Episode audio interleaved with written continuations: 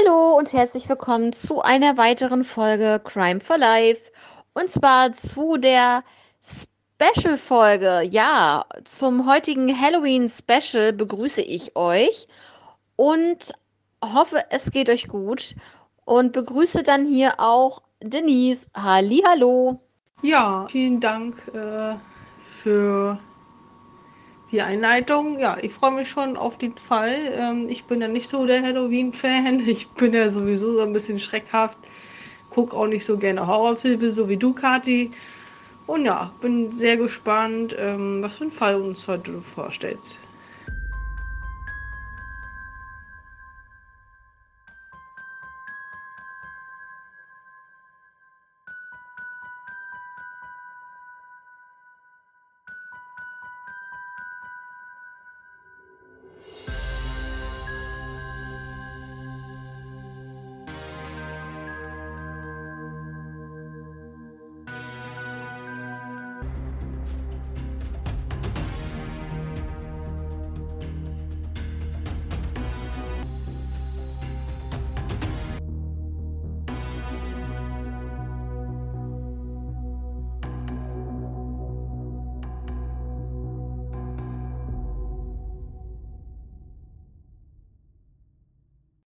Ja, genau. Dann würde ich sagen, starten wir doch mal. Und zwar geht es hier in diesem Halloween-Fall um den Mord an Martha Moxley. Martha wurde am 16. August 1960 in San Francisco geboren. Ihre Eltern Dorothy und äh, David. 1974 zog die Familie nach Bellhaven in Connecticut also wirklich komplett auf dem amerikanischen Kontinent sozusagen, in, die, in den USA, komplett auf die andere Seite. Ihr Freundeskreis waren Thomas und Michael, das waren Nachbarn und auch Neffen von Robert F. Kennedy, der ja verstorben ist. Also ich denke, dass viele von euch ähm, John F. Kennedy kennen, also die Kennedy-Familie. Und da gab es dann auch noch einen Bruder, das war dieser Robert F. Kennedy und der hatte zwei Neffen und das waren Thomas und Michael. Es war der 30. Oktober 1975. Da ging Martha auf eine Halloween-Party und zwar bei Michael. Auf der Party flirtete Martha mit Thomas und küsste ihn sogar. Um 21.30 Uhr wurde Martha dann das letzte Mal mit Thomas zusammen am Pool gesehen. Also die waren dann draußen. Und ja, was soll ich euch sagen? Martha verspannt, kam nicht mehr nach Hause und man fand sie leider ja, am nächsten Tag, also am Halloween-Tag, am 31. Oktober, wurde dann ihre Leiche gefunden unter einem Baum auf dem Anwesen ihrer eigenen Familie. Also die Autopsie hat ergeben, dass sie nicht sexuell missbraucht wurde, aber ihre Hose und auch ihre Unterwäsche waren heruntergerissen. Ja, in der Nähe der Leiche fand man einen Sechser Eisen Golfschläger aus dem Besitz der beiden Jungs, also Thomas und Michael. Ja, und da kann man sich das ja schon denken, dass dieser Schläger schon irgendwas damit zu tun hat. Ja, mit diesem Golfschläger wurde sie erschlagen und sie wurde nicht nur erschlagen, sie wurde dann auch erstochen. Also gleich zwei verschiedene Sachen, die da, äh, dort eingesetzt wurden. Ja, wie gesagt, sie war ja das letzte Mal mit Thomas am Pool. Also er war der Letzte, der sie lebend sah und hatte ein wirklich sehr schwaches Alibi. Er war aber trotzdem immer noch der Hauptverdächtige in diesem Fall. Und dann gab es noch einen zweiten Hauptverdächtigen, das war Kenneth Littleton. Und äh, Kenneth war ein Hauslehrer der beiden Jungs, ja, und in den, genau, und auch in den nächsten Jahren, weil man halt wirklich diese Tat nicht aufklären konnte, wurden Thomas und auch Michael wirklich über Jahre immer mal wieder ja verhört und ähm, ja, dann haben sie ihre Aussagen in den in dem Laufe der Jahre zu dieser Tatnacht sehr immer mal wieder verändert. Und das ist wirklich eigenartig. Also warum sollte, warum sollten sie ihre Aussage ständig verändern, wenn man ja eigentlich bei einer Sache bleibt? Also bei einer Aussage, warum sollte man die verändern, wenn man jetzt unschuldig ist? Oder was meinst du, Denise? Gut, wüsstest du jedes Mal, nachdem du dann nochmal befragt wirst, was du vorher gesagt hast. Also dieses ständige Wiederholen, äh, was da passiert sein könnte in der Tatnacht, ist natürlich ein bisschen doof. Ähm, und das jedes Mal zu wiederholen, so wie es gewesen sein sollte, was du auch vorher schon gesagt hast, ist ein bisschen schwierig. Ich meine, jedes Mal was anderes äh, dazu interpretieren, ist natürlich auch äh, Blödsinn, aber das so wiederzugeben, wie du es beim letzten Mal gesagt hast, ist natürlich äh, nicht gerade einfach. Also ich wüsste jetzt nicht, was ich vor ein paar Monaten gesagt habe. Ja, das ist auf, ja, das ist schon richtig, auf jeden Fall. Das, ähm, ja, kann man so erstmal stehen lassen. Und ich muss auch ganz ehrlich sagen, ich kann es ja schon verstehen. Ich hatte das ja auch mal mit einer Aussage. Und das war ja auch zum Beispiel, wie sah die Person aus? Und da warst du dir vielleicht auch nachher ein bisschen unsicher, wie sah sie jetzt noch mal genau aus? Was hast du damals äh, zu Protokoll gegeben, als es ganz frisch passiert war und so? Also das, äh, ja, kann ich mir schon vorstellen. Da hast du sicherlich recht.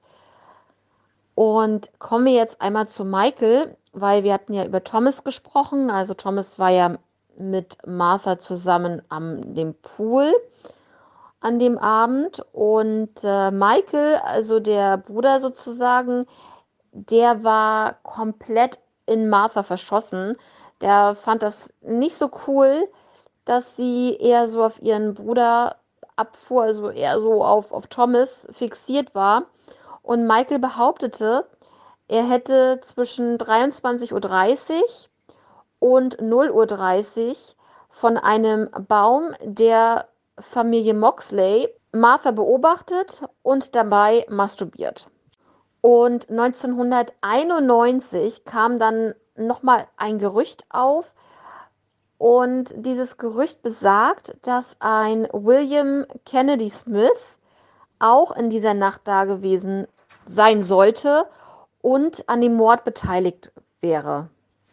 Im Juni 2000 wird Michael des Mordes an Martha dann angeklagt und ein ehemaliger Mitschüler behauptete, er habe ihnen gestanden, Martha mit dem Golfschläger getötet zu haben und er soll angeblich gesagt haben, ich werde mit dem Mord durchkommen, ich bin ein Kennedy.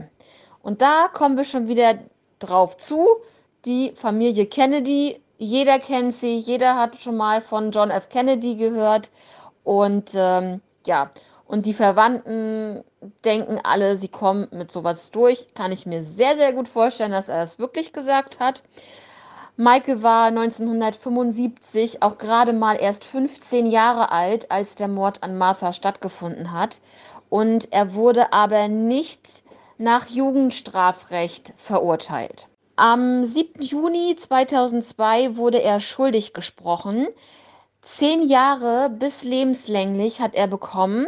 Das Tatmotiv soll Eifersucht auf seinen Bruder gewesen sein. Wie ich ja schon erwähnt habe, war Martha ja hinter seinem Bruder Thomas her und ähm, deswegen hat Michael wohl die Tat begangen. Und auch sein Alibi war sehr unglaubwürdig. Im Jahr 2013 wurde er wieder freigelassen und der Prozess war nicht angemessen vom Anwalt vertreten worden.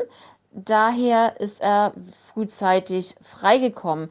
Drei Jahre später, im Jahr 2016, setzte das Gericht das Urteil wieder in Kraft und er kam wieder in Haft. Im Jahr 2018 hob das Gericht dieses Urteil wieder auf. Das heißt also, die Aufhebung des Mordurteils war dann rechtskräftig. Was für ein Urteil hat er denn bekommen, wenn er dann nicht nach Jugendstrafrecht äh, verurteilt wurde? Das hast du jetzt gerade gar nicht gesagt. Ja, mehr kann ich dazu gar nicht sagen. Ich habe jetzt noch ein paar äh, Infos so im Nachhinein. Es wurden mehrere Bücher veröffentlicht über diesen Fall. 1998 ein Buch, das nennt sich Murder in Greenwich. Und das nannte wirklich auch Michael als den Mörder von Martha. Im Jahr 2002 wurde das Ganze verfilmt und heißt natürlich, ja, übersetzt natürlich Mord in Greenwich. Und es gibt auch bei einer Serie, vielleicht kennen einige von euch die ja Cold Case und kein Opfer ist je vergessen, heißt das. Die Pilotfolge aus dem Jahr 2003, die hat so die Parallelen zum Fall von Martha Moxley.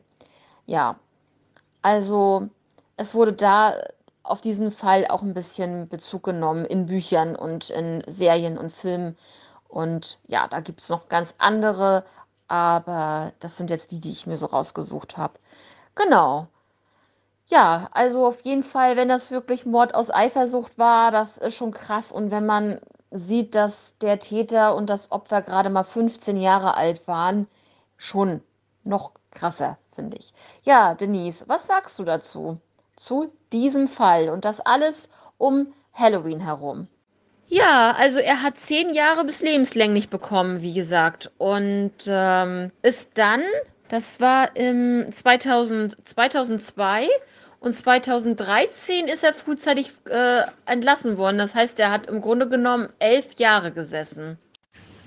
Ja, äh, ist auf jeden Fall sehr krass. Ähm, ich meine, nur weil es Halloween ist, ne, also da immer welche Morde extra zu begehen. Ja, Person, die du da genannt hast, so eine, äh, Kennedy, da wie auch immer die heißt, ähm, wie er das ausspricht, der Name sagt mir auf jeden Fall was und ja, so war es auf jeden Fall schon mal ein interessanter Fall, aber direkt dazu was sagen kann ich jetzt gerade nicht. Was ja doch schon eine relativ kurze Zeit, die er dann gesessen hat, ne, dafür, dass er da einen Mord begangen haben soll. Also viel zu wenig für sowas.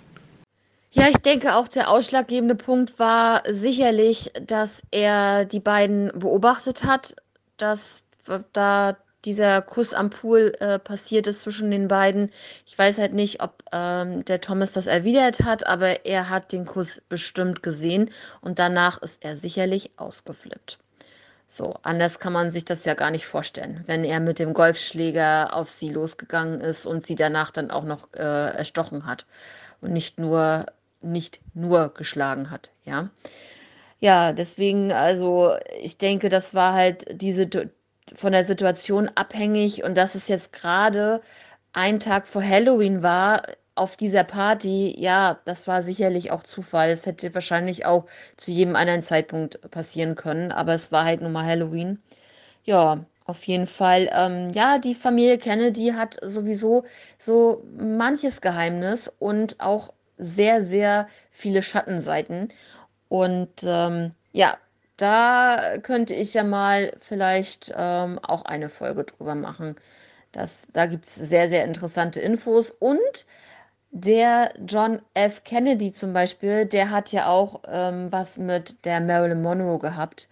Und da gibt es auch so ein paar, ja, interessante Gerüchte auf jeden Fall. Ja, dann bin ich auch schon am Ende dieser Halloween-Special-Folge. Ich hoffe, der Fall war trotzdem ähm, informativ und hat euch gefallen.